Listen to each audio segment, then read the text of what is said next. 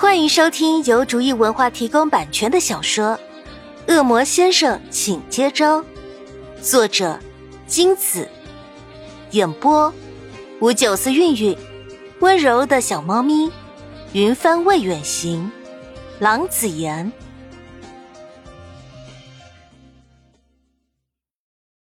第十八章，为什么里面死寂一片，毫无动静？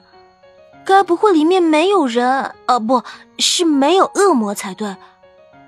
潘夏猛地睁开眼睛，吓了一跳，毫无仪态的尖叫一声：“妈呀！”周围的死寂气氛又低沉了不少。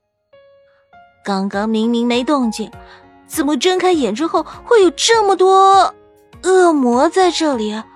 害潘夏差点吓到休克。此时。恶魔们的脸就像结了一层冰，比腊月的寒风还要刺骨，紧盯着潘夏这个不速之客。为了打破僵局，潘夏摆摆手，若无其事的笑着和他们打招呼：“ 呃，大家好吗？我是来找人的，啊，不不不，是找恶魔的。啊，你们继续，继续，啊，呃。”不用管我，但气氛并没有缓和下来，恶魔们眼里仍然充满敌意。不过还好，这些恶魔都是超级帅哥，要是花痴君来到这里，他们肯定高兴的发疯的。他们才不管气氛僵不僵，直接冲上去向他们要签名。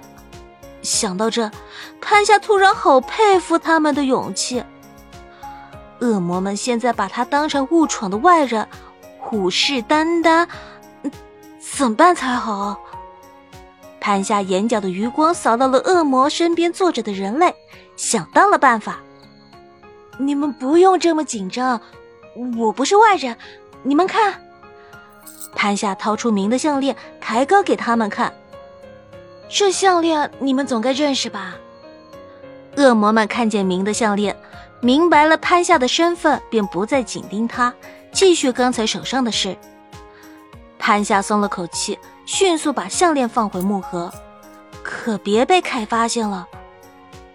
潘夏走来走去，可就是看不见明说的柜台，没办法，潘夏只好向别人求救。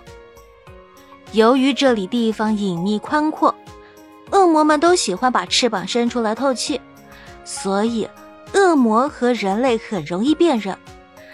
潘夏找了个长得很单纯可爱的女生，向她走了过去。她身旁的恶魔瞬间紧盯潘夏，似乎不是很欢迎她。潘夏厚着脸皮上前搭讪：“你好，请问这里的柜台在哪儿？”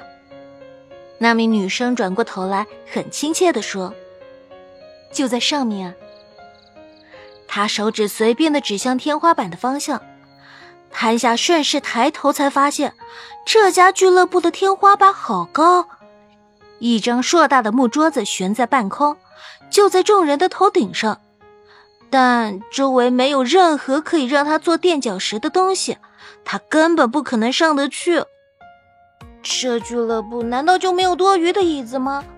能找得到的椅子、桌子居然全是固定在地板上的。潘夏懊恼地坐在一张空椅子上，但他的眼睛瞄到恶魔们的翅膀时，潘夏恍然大悟：原来这柜台设置在半空，不是为了为难潘夏，而是能来这的大多是恶魔，他们有翅膀，大可以飞上去。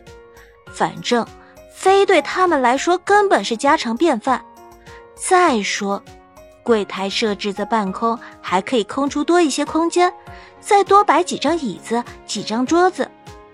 但潘夏不是恶魔，不会飞，他要怎么上去呢？潘夏在柜台下盯了很久，依然想不出法子。啊，对了，我可以用项链。潘夏突然冒出这么一句没头没脑的话，引来了恶魔们和人类的异样目光。潘夏没空搭理他们，径直从木盒里取出方才放回去的项链。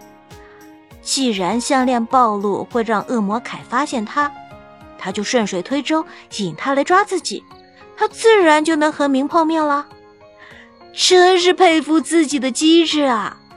潘夏悠闲的晃着项链，模样嚣张的不得了。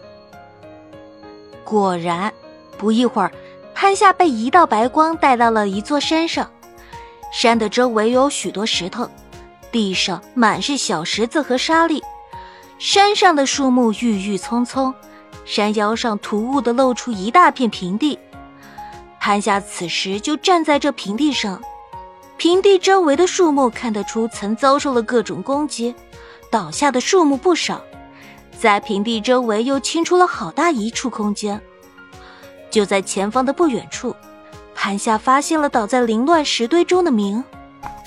潘夏冲上前去，抱起奄奄一息的明。潘夏不停的呼喊着，摇晃着，明却没有反应，像死了一般。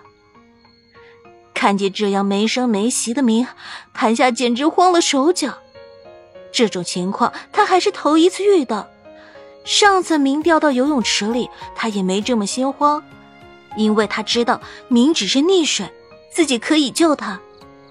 这一次，潘夏没有全程陪在明的身边，他不知道明是哪里受了伤，也不知道该怎么救他。潘夏有生以来第一次觉得自己真的很没用。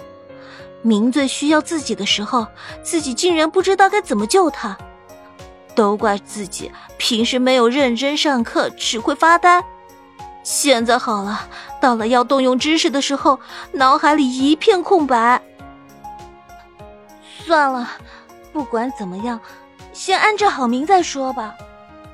潘夏费力的把明背起来，走到了树荫底下，免得明在没有得救之前就已经被太阳给晒死了。这种死法，估计到了魔神面前，明都没好意思说出来。